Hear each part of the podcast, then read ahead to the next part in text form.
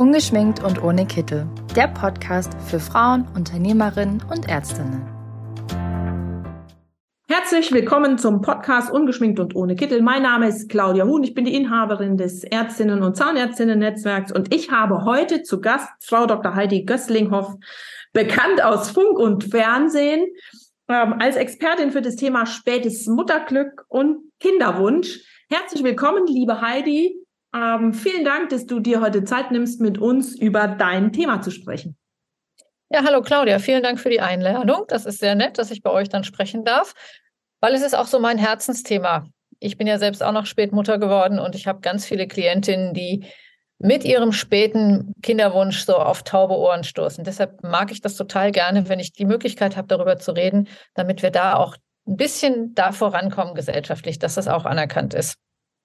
Ich könnte mir ja mal vorstellen, abgesehen davon, dass es vielleicht schwieriger ist, später Mutter zu werden, ähm, ist sicherlich auch ein großes Thema tatsächlich die gesellschaftliche Akzeptanz, oder? Ja, ähm, ich habe irgendwann mal in der Zeit einen relativ laxen Satz in einem Interview gebracht. Wenn eine Frau mit über 40 schwanger werden möchte, dann fragt man, was mit ihr nicht stimmt. Will ein Mann mit über 70 ein Kind zeugen, dann ist es ein toller Hering. Und das war als Facebook-Screenshot ausgedruckt. Und ich habe das relativ spät entdeckt und habe da Prügel bezogen für diesen Satz. Unglaublich.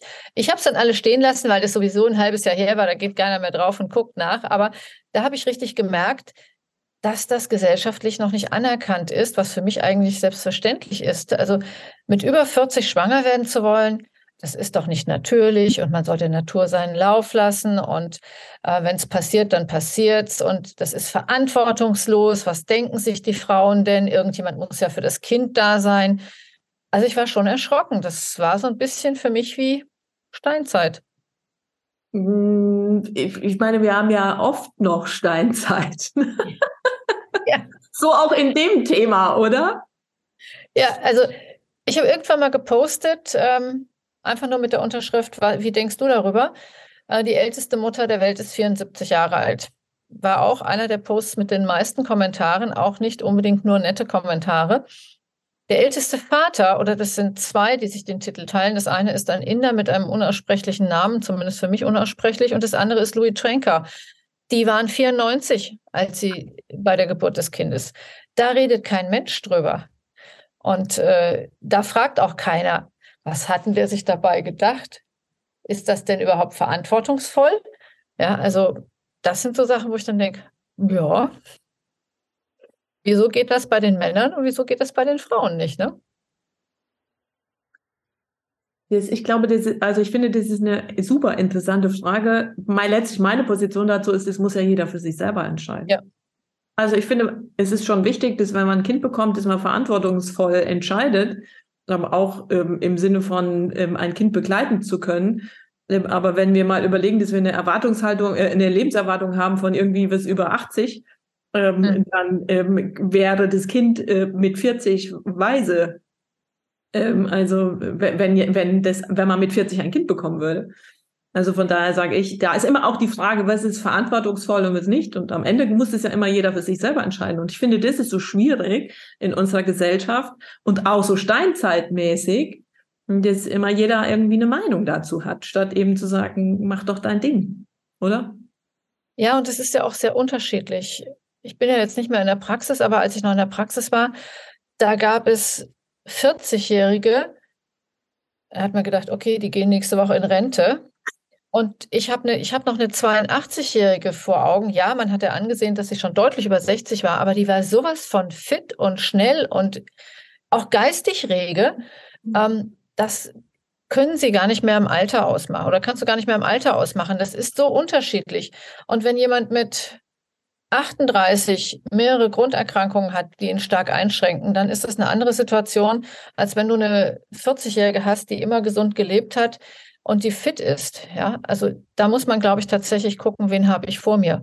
Und so ist es bei uns auch, wenn wir schauen mit der Eizellreserve. Das ist so breit gestreut, das kannst du gar nicht mehr im Alter ausmachen. Es gibt einen 20-Jährige, das war mein krassester Fall, die hatte einen AMH von 0,1. AMH ist das Anti-Müller-Hormon, das wird von den kleinen Zellen rund um die Eizelle gebildet und sagt so grob ein bisschen was über die Eizellreserve aus.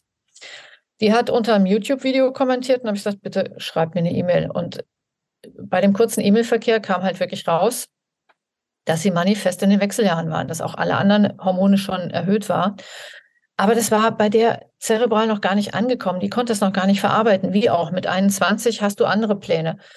Ich habe jetzt mit jemand gesprochen, die ist 46, die hat drei Kinder nach dem 40. Geburtstag bekommen und hat jetzt noch ein AMH von 1,5, das noch im Normbereich liegt. Also da gibt es noch eine Einzelreserve, mit der man arbeiten kann. Und so breit gestreut ist das und so breit gestreut sind auch die Leute gesundheitlich aufgestellt. Also es gibt Frauen, die sind total fit mit 40, 45 und es gibt Leute, die sind mit 38 ja durch, ne? weil sie ihr Leben halt ein bisschen auf der Überholspur gelebt haben. So ein bisschen habe ich aber schon gelernt. Ich bin ja da keine Fachfrau, aber ich meine, mich irgendwie erinnern zu können, ähm, dass das Thema Spätgebärende und Alter schon irgendwie in den letzten Jahren durchaus ein bisschen verschoben worden ist. Also das, das, also dieses Alter, ab wann man spätgebärend ist. Ich war fast 38 ähm, vor 13 Jahren. Ähm, damals war ich, glaube ich, eine Spätgebärende. Ähm, aber ich glaube, das Alter hat mal irgendwann verändert, ne? dass man sagt, okay, ab dann und dann ist man jetzt erst spätgebärend, oder? Also ich habe heute Morgen tatsächlich nochmal gegoogelt und ich habe nur gefunden, ab 35 beim ersten Kind spätgebärend. Das ist also immer noch so wobei sich das Alter aber verschiebt. Vor zehn Jahren haben wir noch mit im Durchschnitt 29,0 Jahren unsere Kinder bekommen und jetzt ist das Durchschnittsalter der Erstgebärenden bei 30,2 Jahren. Und es gibt auch immer mehr ältere Schwangere, also Frauen, die halt über 35 oder 38 sind. Wir haben 2,9 Prozent aller Schwangeren, die über 40 Jahre sind. Damit hat sich diese Zahl seit den 90ern vervierfacht. Das ist so ein Trend, den ich auch sehe. Und dieser Trend ist nett oder witzigerweise auf dem Land gar nicht so ausgeprägt wie in der Stadt. Hamburg hat, glaube ich, die höchste Rate aller Frauen, die über 40 ihr erstes Kind bekommen. Und das verschiebt sich auch. Also die Realität hinkt so ein bisschen hinter der medizinischen Definition hinterher. Also dessen, was möglich wäre und das, was in Anspruch genommen wird tatsächlich. Ich, kann ja. Mir, ich bin ja ein Dorfkind, also ich kann mir das schon, ich würde das schon noch gut erklären können, würde ich denken. Wenn ich so in meinem Zuhause gucke, da gibt es einfach eine klare Vorstellung davon, wie das Leben zu leben ist. Und da gehört nicht dazu, dass man mit 40 nochmal eine Runde anfängt, also erst anfängt, Kinder zu bekommen, sondern da gibt es andere Vorstellungen. Die haben sich auch schon, Gott sei Dank, seit ich jung bin, verändert, aber ich, das kann ich mir gut vorstellen. Nichtsdestotrotz, gibt es denn Risiken von so einer späten Schwangerschaft? Ja, das natürlich. Wobei aus meiner aktiven Zeit in der Praxis muss ich sagen, dass die deutlich geringer waren, als es immer beschrieben wurde.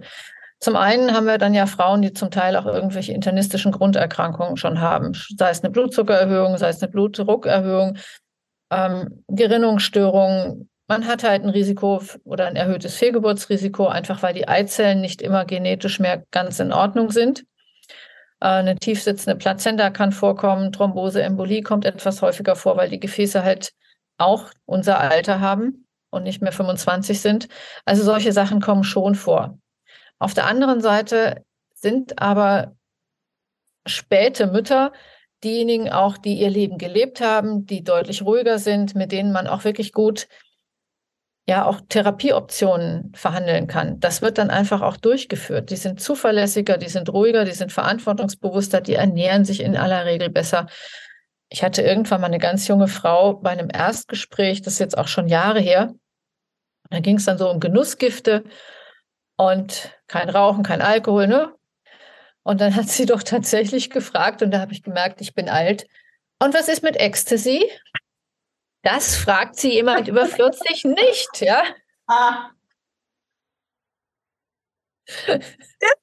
Ich hatte schon was Dummes erwartet, kein Rauchen, kein Alkohol. Und dann habe ich gedacht, jetzt kommt mit Sicherheit irgendeine harte Droge. Also ich bin, ich bin auch ein Landkind und äh, ich war immer zu blöd zum Lungenzug. Also ja, ich habe nie geraucht. Und von daher war die Frage für mich, schwupp, ich saß da. Ich glaube, ich habe auch erst mal kurz die Gesichtszüge entgleiten lassen, weil damit habe ich tatsächlich nicht gerechnet. Aber das sind so Dinge, die fragt sie niemand, der ein paar Tage lebenserfahrener ist. Das, das ist einfach klar. Da wird auch auf die Ernährung geachtet. Die Leute haben dann oft auch, oder die Frauen haben deutlich weniger Stress, weil sie beruflich das erreicht haben, was sie erreichen möchten. das war sehr angenehm, auch wenn ich Frauen hatte, die, die halt mit 40 plus schwanger waren. Wobei ich auch glaube, dass wenn man mal den Wunsch tatsächlich hegt und man merkt, also schwanger zu werden und vielleicht merke ich als Frau, dass, dass ich den Wunsch nicht so einfach erfüllen kann. Ähm, und ich habe trotzdem diesen intensiven Wunsch. Ich glaube, dann ist er ja trotzdem immer noch mehr eben ne, bereit, eben Dinge dafür zu tun, um das zu realisieren und das auch ohne Diskussion. Und ich meine, das mhm. Kleinste davon ist ja, sich gesund zu ernähren und aufzuhören, Ecstasy zu konsumieren. ja, um, aber da ist halt auch ein ganz anderes Verständnis für da und das macht dann auch mehr Spaß. Das kann ich, das kann ich mir vorstellen. Wobei ich auch da immer sagen würde, ich meine, ich war ja, ich sage immer, ich war eine ältere Mutter. Ähm, für mich waren ganz Dinge, viele Dinge relativ einfach und ich habe auch viele Dinge ähm, ein Stück weit ähm, vorher verkopft für mich entschieden. Ähm, ich hatte ein cooles Leben ohne mein Kind. Jetzt habe ich ein cooles Leben mit meinem Kind. Ich würde die für nichts auf der Welt eintauschen wollen. Aber mir war klar, ich hatte vorher ein volles Leben, dass wenn ich jetzt dann ein Kind habe, dass aus diesem vollen vorherigen Leben etwas nicht mehr in dem Umfang oder vieles von dem nicht mehr in dem Umfang existieren kann, wie es vorher existiert hat. Und das habe ich sehr bewusst entschieden ähm, und habe gesagt, gut, dann ist es jetzt einfach so. Das kommt auch irgendwann vielleicht wieder und viele Dinge habe ich ja erledigt und auch erlebt. Und für mich war das nicht schwierig, also eben mal eine Weile auf ähm, Partys zu verzichten, auf ähm, Spontanurlaub mit den Freundinnen zu verzichten. Also für mich war das easy, eine, eine große Weile lang, ähm, ich sage immer, meine Tussi Deluxe-Rolle nach unten zu schrauben in dem Anteil, den ich als im Leben hatte. Ich glaube, das ist es auch, das, was, was, was den Charme der, ich sage jetzt mal in Anführungsstrichen, lebenserfahrenen Mütter ausmacht, ne? dass sie einfach nicht mehr das Gefühl haben, dass sie was verpassen, sondern man hat es schon gelebt. Ja, und äh, man merkt halt, dass die Prioritäten in eine andere Richtung gehen. Und so kann man auch mit der Erziehung oft ruhiger und gelassener sein.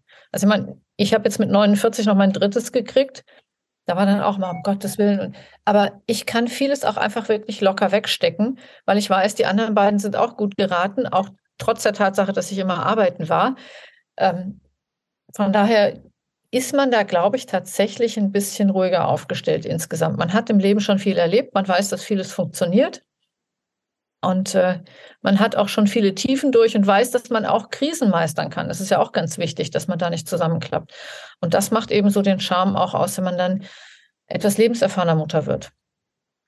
Also, und da glaube ich auch wieder, da haben wir ja vorher schon angefangen mit, ich, das muss am Ende immer jeder für sich selber entscheiden. Und ich glaube immer, beide Wege sind völlig okay. Und so den ganz mhm. Kopf Moment, wo jetzt alles passt und jetzt ist man dann schwanger. Ähm, vielleicht ist das einfach auch ein Märchen, das uns irgendwie Funk, Fernseh und ähm, in Social Media irgendwie weismachen wollen. Den gibt's sowieso nicht. Aber ich würde gerne nochmal auf diesen Kinderwunsch zurückkommen ähm, und würde gerne ein bisschen was über die Methoden zum Thema Kinderwunsch ähm, wissen wollen. Das fängt ganz einfach an, wenn man es beschließt, dass man dann erst einmal wenn man über 35 ist, ein halbes Jahr tatsächlich versuchen darf, wenn es keine Vorerkrankungen gibt, dass man spontan schwanger wird. Unter 35 sogar ein Jahr. Dann würde ich tatsächlich spätestens dann mal abklären lassen, ob alles in Ordnung ist, bei Vorerkrankungen auch früher. Und dann kommt es natürlich darauf an, was gefunden worden ist. Man kann zum Beispiel einfach zum Frauenarzt gehen mit und ohne Medikamente und kann schauen lassen, wann der Eisprung ist. Man kann es auch selber ein bisschen tracken und kann dann eben entsprechend Verkehr haben.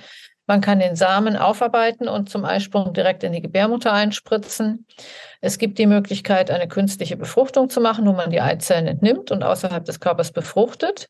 Entweder indem man die Eizelle und den Samen einfach nebeneinander in eine Petrischale legt oder aber indem man ein Samenfädchen direkt ins Ei gibt. Und dann muss man halt gucken, was passiert. Mittlerweile gibt es die Möglichkeit zum einen auch frühzeitig, ideal wäre vor dem 35. Lebensjahr, ähm, Eizellen einzufrieren. Das heißt, dass man sich Eizellen entnehmen lässt nach einer Stimulation und lässt die dann auf Vorrat einfrieren. Ich habe jetzt tatsächlich mal eine Frau gehabt, die damit auch schwanger geworden ist. Die Schwangerschaftsraten sind, glaube ich, nicht so hoch, wie man es gerne hätte. Zum anderen, wenn man eine künstliche Befruchtung gemacht hat und man hat mehr Eizellen, als man braucht, die befruchtet sind, kann man auch die einfrieren lassen. Ähm, für Frauen, die halt schon etwas lebenserfahrener sind, kann es auch Sinn machen, dass man wenn das Ei befruchtet wird, dann trennen sich die Chromosomen das letzte Mal Und der Satz, der nicht gebraucht wird, liegt als Pullkörperchen oben im Ei. Das geht in Deutschland recht einfach. Da kann man so eine Pullkörperchendiagnostik machen, kann da die Genetik der weiblichen Eizelle bestimmen lassen. Beim Mann sind wir da noch nicht.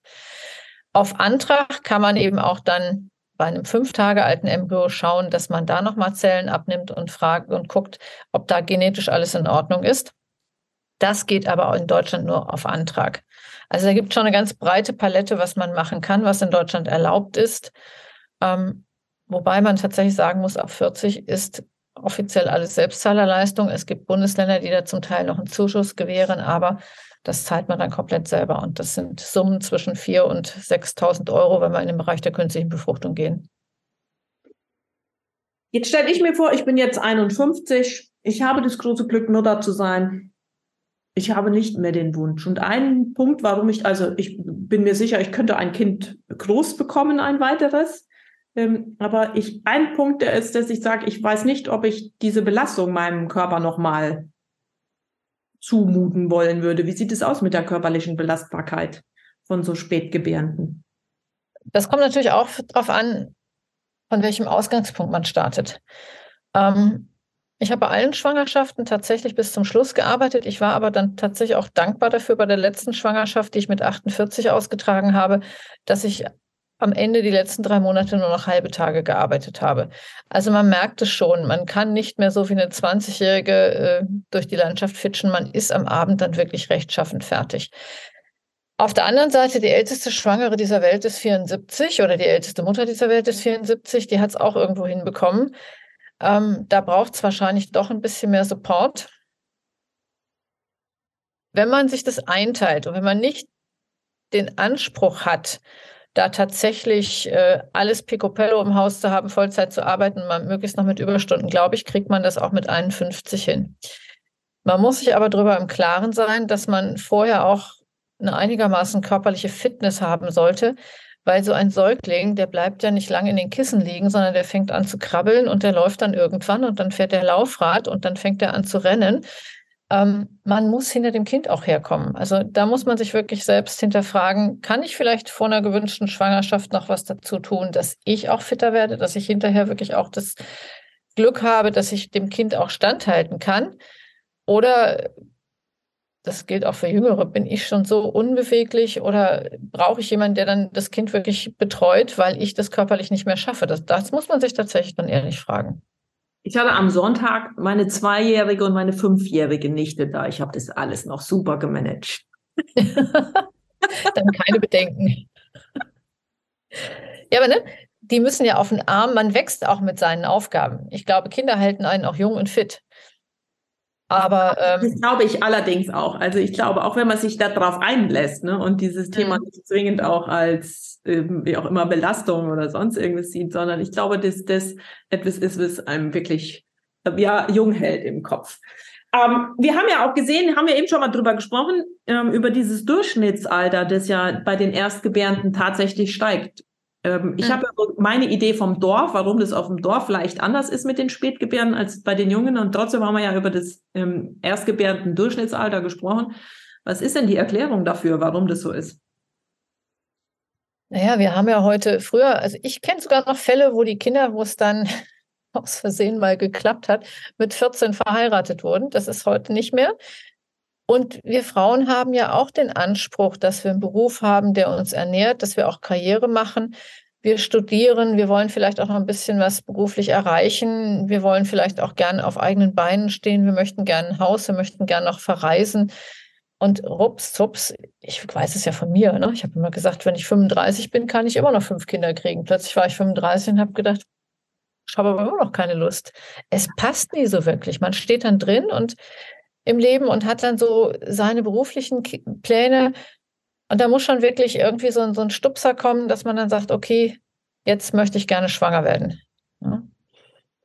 Ich habe ja immer so, ich habe immer so gedacht, irgendwann mache ich morgens die Augen auf und sage, jetzt, jetzt will ich ein Kind. Das ist ja äh, Unsinn. Warum sollte das so sein, wenn man in einem Leben lebt, das einem gefällt? Ja. Und auch wenn wir dann unsere Sachen machen, ne, und unseren Beruf machen, der uns Spaß macht. Ähm, funktioniert ja gut und äh, das dann zu ändern, ist ja ungemütlich. Das sind oft so Situationen, wo dann die Patientin kam, jetzt habe ich Kinderwunsch, wenn in der Firma umstrukturiert wurde oder wenn sie dann irgendwie einen Geburtstag hatten, wo sie gesagt haben, so jetzt ist Zeit oder wenn dann nach Jahren geheiratet wurde. Ne? Das war so der Punkt, wo dann viele gesagt haben, so, das ist jetzt so eine Zäsur und jetzt gehen wir in den Kinderwunsch. Wie hoch ist denn eigentlich die Wahrscheinlichkeit, dass eine Spätgebärende ja noch schwanger wird auf natürlichem Weg? Ähm, da geht es, ist ja Spätgebären 35, da hat man schon auch noch so 10 bis 15 Prozent im Spontanzyklus. Wenn wir dann so weitergehen, geht die Kurve richtig schön bergab und endet bei 46, bei 5 bis 3 Prozent. Da braucht schon Hilfe und da braucht es tatsächlich auch Unterstützung und da muss man sich vielleicht auch dann ab und an vielleicht mal beraten lassen, was Ernährung angeht, was Nahrungsergänzungsmittel angeht. Und auch medizinische Hilfe ist da sicher in vielen Fällen angesagt. Wobei das dann wieder schwierig wird, je älter die Frauen werden, desto ungerner werden sie in den deutschen IVF-Zentren genommen. Das ist einfach so. Hm, es gibt ein deutsches IVF-Register und ich glaube nicht, dass das nach Altersgruppen unterschieden wird. Mein Spruch dazu ist, eine 25-Jährige mit doppelseitigem Eileiterverschluss zur Schwangerschaft zu führen. Die hat eine 25-prozentige Chance im Spontanzyklus. Das ist Kindergeburtstag. Anspruchsvoll wird es wirklich bei den Älteren. Aber da ist es halt so, dass mehr Zyklen halt auch nicht von Erfolg gekrönt sind. Und das geht dann halt negativ in diese Statistik ein. Okay, das heißt also, ich würde vermutlich weniger Unterstützung erfahren, wenn ich mit meinem Wunsch irgendwo um die Ecke komme, weil ich in der Stadt, weil ich die Statistik versaue. Ja, es ist anspruchsvoller. Sie müssen sich, und Sie sind ja, wenn Sie, oder du bist ja, wenn du älter bist, auch jemand, der andere Fragen hat, ja. Ähm, das wird relativ ungern gemacht. Es wird dann immer aufs Ausland verwiesen und mit Fremdmaterial gleich gearbeitet oder angeboten. Wobei ich glaube, ja, die Chancen mögen höher sein. Aber wenn jemand es noch mit eigenen Eizellen versuchen möchte und anständig aufgeklärt wird, also wenn ich ihm erzähle, 80 Prozent Schwangerschaftsrate und alles kein Thema, dann ist das sicher etwas, was man nicht machen sollte. Aber wenn ich mit eigenen Eizellen das versuchen möchte und man sagt mir, okay, wir können es probieren. Es kann aber sein, dass es nicht hinkommt und dass wir kaum Eizellen kriegen, dass die nicht reif sind, dass es keine Befruchtung gibt. Und die Frau will das trotzdem. Dann finde ich, sollte man das durchaus mal durchführen. Viele brauchen das auch für ihre Entscheidungsfindung. Und wo würde ich denn, wenn ich den Wunsch hätte, ähm, Unterstützung bekommen? Äh, also zum einen biete ich halt ein Coaching an für Frauen, die noch spät Mutter werden möchten. Ich nehme mir so die ganzheitliche Seite ähm, als Therapieziel, dass ich halt gucke, dass da wirklich die ganzheitliche Therapie dann auch stimmt. Schlaf, Ernährung, Sport, Stressmanagement, Umweltgifte und eben auch die medizinische Seite kann ich auch beraten. Äh, zum anderen gibt es ein paar Zentren, wo man dann wirklich auch nochmal jemand hinschicken kann, der mit einem einigermaßen AMH dann nochmal auf normalem Weg es versuchen möchte. Auch im Ausland ist es so, dass es sehr, sehr schwierig ist. Auch die sind dann relativ schnell mit anderen Therapiemethoden dabei. Also da muss man schon wirklich manchmal kämpfen. Und nehmen wir mal an, ich hätte jetzt den konkreten Wunsch. Was sollte ich tun, ähm, um dem, ähm, was wäre jetzt so aus deiner Sicht die ersten drei Schritte? Also zum ersten würde ich einmal gucken, wie ist äh, meine Eizellreserve? Das kann man mit einem Ultraschallbefund und mit dem AMH-Wert feststellen. Da ist natürlich vorher immer schon die Frage, Periode ja oder nein. Wenn die Periode schon länger weg ist, dann ist es meistens so, dass wir in den Wechseljahren sind. Ähm, dann kann man nicht mehr viel mit eigenen Eizellen machen. Es gibt dann noch so ein paar Methoden, die in den Kinderschuhen stecken, aber dann kann man wirklich nicht mehr viel mit eigenen Eizellen machen. Ähm, dann ist es tatsächlich so, dass nur noch das Ausland bleibt. Wenn es noch eine Eizellreserve gibt, dann sollte man frühzeitig tatsächlich in die Klinik gehen, sollte hochdosiert stimulieren und gucken, dass man die Eizellreserve, die man hat, nutzt und dann halt guckt, was bei einer künstlichen Befruchtung rauskommt. Wir haben ja eben schon mal ähm, ganz kurz angerissen, die Vorteile von einem späten Mutterglück. Ähm, haben wir was vergessen, als wir darüber gesprochen haben? Entspannter, äh, erfahrener, äh, relaxter. Ja, die Kinder sind meist auch erwünscht. Ne? Das sind keine, in Anführungsstrichen, Unfälle, sondern es sind wirklich erwünschte Kinder. Und oft ist es da ja auch so, dass die Familien stabiler aufgestellt sind, dass die Kinder behüteter aufwachsen, sicherer aufwachsen. Ich würde gerne nochmal auf dein Coaching zurückkommen. Mhm. Habe ich es richtig verstanden, dass wenn eine Spätgebärende den Wunsch hegt, ähm, tatsächlich, ähm, also eine, eine ältere Frau, sagen wir es mal so, ähm, den Wunsch, einen Kinderwunsch hat, ähm, dass sie im Coaching mit dir eine Begleitung findet, ähm, digital, ähm, um diesen Kinderwunsch tatsächlich auf, in die Wege zu leiten. Damit meine ich nicht dafür zu sorgen, dass sie schwanger wird mit irgendwelchen Methoden, sondern dass du sie begleiten kannst. Inwieweit ist denn da in diesem Coaching auch so ein bisschen psychologisches Thema mit dabei, weil ich kann, wir haben ja am Anfang schon mal drüber gesprochen, ich könnte mir ja vorstellen, dass die viele Frauen einfach auch ein echtes Thema damit haben, was die Gesellschaft dazu sagt. Ich habe diesmal die Gruppe angefangen mit so einem kleinen Vortrag zum Thema Persönlichkeitsentwicklung. Ich habe das ganz oft, dass jemand reinkommt und sagt, nee, nur ganz natürlich und das nicht und das nicht und das nicht. Und dann holen wir die Frauen ab, wir gucken, was geht, was nicht geht. Und irgendwann merkt man dann, dass A, viele haben schon Fehlgeburten gehabt, dass diese Fehlgeburten eben auch verarbeitet werden und B, dass dann doch eine Offenheit für weiterführende Maßnahmen da sind. Aber was für mich ganz wichtig ist, man kann so die teuersten Medikamente geben. Wenn du drei Packungen Zigaretten rauchst, dann wird keine gute Eizelle bei rauskommen. Die meisten rauchen keine drei Packungen Zigaretten am Tag, aber diese ganzen kleinen Lebensstilveränderungen, dass man zum Beispiel genügend schläft, dass man mit der Ernährung aufpasst. All diese Dinge, das kann schon am Ende des Tages auch drei Päckchen Zigaretten ausmachen. Und gerade wenn man lebenserfahrener ist, ist es wichtig, dass man wirklich alles an allen Stellschräubchen dreht, die man hat, damit man wirklich auch alle Chancen nutzen kann, egal was man am Ende des Tages macht. Und so sehe ich das Coaching und es ist natürlich auch die psychologische Seite. Es ist dann sehr entlastend, wenn man dann noch andere Frauen in der Gruppe hat, die das eben auch so sehen. Und wenn man jemanden hat, mit dem man eben zum Beispiel dann auch mal so laxe Kommentare aus der Klinik nochmal reflektieren kann. Ja, in ihrem, für ihr Alter haben sie gute Eizellen gehabt, ja? Was heißt das? Oder dass man auch nochmal schauen kann, ähm, die haben jetzt gesagt, ich soll erstmal noch ein halbes Jahr so probieren. Das sage ich also, in ihrem Alter würde ich jetzt nicht mehr so probieren. Ich würde einfach mal loslegen mit der Behandlung, dass man auch die Therapien nochmal ein bisschen reflektieren kann. Das macht natürlich auch eine gewisse Sicherheit. Also wenn ich so drüber nachdenke und würde mir vorstellen, ich hätte so einen Kinderwunsch, glaube ich, wäre das für mich ein guter Ansatz zu sagen, abgesehen von den ganzen medizinischen Themen, glaube ich, wäre das für mich ein guter Ansatz zu sagen, da suche ich mir Begleitung. Ähm, die Bekleidung finde ich unter www.schneller-schwanger-werden.de, ne? Äh, die Webseite ist www.leichter-schwanger-werden.de, ja. Dann habe ich schneller und leichter verwechselt.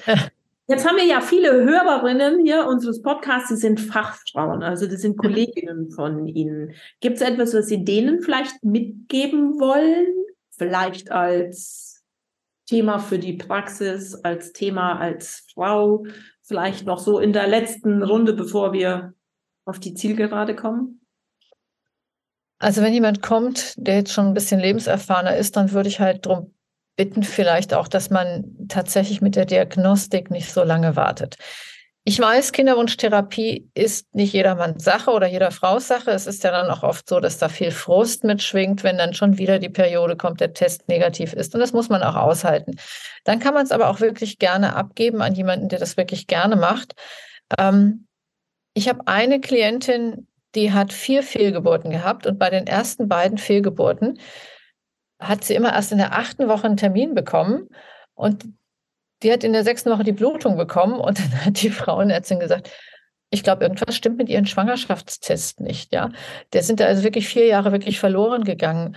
Ähm, man muss es ja nicht unbedingt gerne selber machen wollen, aber diese Frauen ernst zu nehmen, in die Diagnostik zu nehmen oder in die Diagnostik zu geben, dass man einfach weiß, wo stehen diese Frauen und wie viel Zeit haben wir noch. Das wäre mir ein ganz großes Anliegen, weil ich ganz oft sehe, dass so zwischen 38 und 42. Lebensjahr nicht viel passiert ist, die Frauen wirklich vier Jahre Kinderwunsch haben und diese vier Jahre, wo man wirklich gut was hätte machen können, dann ins Land streichen, weil es dann immer heißt, ach ja, na, ich, da hat was mit den Schwangerschaftstests nicht gestimmt, ne? Oder jetzt warten Sie es doch erstmal ab, seien Sie nicht so ungeduldig. Okay, das heißt also, Sie würden Ihren Kolleginnen ähm, raten oder den Wunsch mitgeben wollen, dass, Sie, dass die Kolleginnen an der Stelle ihre Patientinnen einfach, ich sag mal, schneller mit denen auf andere Art und Weise aktiv werden, als abzuwarten ja. auf natürlichem Weg. Genau. Das sind keine 25-Jährigen und da tickt die Uhr. Also da muss man wirklich schauen, auch im Sinne der Patientin. Wenn die Patientin dann sagt, ach, da kommt nur noch eine IVF in Frage, nee, das will ich nicht, dann ist das auch eine Entscheidung. Aber es ist ja auch etwas, was der Patientenzufriedenheit am Ende des Tages dient, ne? wenn man sich ernst genommen fühlt. Wissen Sie was? Ich glaube, ah, wir wollten doch du sagen. Ne? Ich ja. glaube, wir hätten noch viel Zeit und ähm, Inhalt, um noch länger darüber zu sprechen. Unser Podcast neigt sich dem Ende zu. Und wie immer, ähm, hier der Aufruf an unsere Hörerinnen und Hörer. Ähm, sollten wir Fragen unbeantwortet gelassen haben, sollte es Dinge geben, zu denen ihr da draußen auch etwas zu sagen habt oder ähm, die ihr ähm, gerne Fragen an Frau Dr. Göstinghoff stellen wollen würdet, dann immer her damit an info@ärztinnen-netzwerk.de. Ähm, dann freuen wir uns und weißt du was, Heidi? Und ähm, je nachdem, wie viele Fragen wir bekommen, machen wir einfach eine zweite Runde Podcast, oder? Gerne. Gerne. Dann sage ich trotzdem erstmal für heute herzlichen Dank. Ich finde das ein super spannendes Thema. Ich kann mir wirklich vorstellen, dass das für die Frauen, die einen Kinderwunsch haben, ab einem bestimmten Alter, eine echte Aufgabe ist. Ähm, und umso mehr freue ich mich, wenn es Menschen wie dich gibt, die solche Frauen dann ernst nehmen und begleiten. Und ich finde an dem Spruch, den du gesagt hast, ähm, ganz zu Anfang mit dem Hecht und der, ähm, ich habe vergessen, wie du die Dame sozusagen, wie die Gesellschaft die Dame bezeichnet. Ich finde, da ist es dran.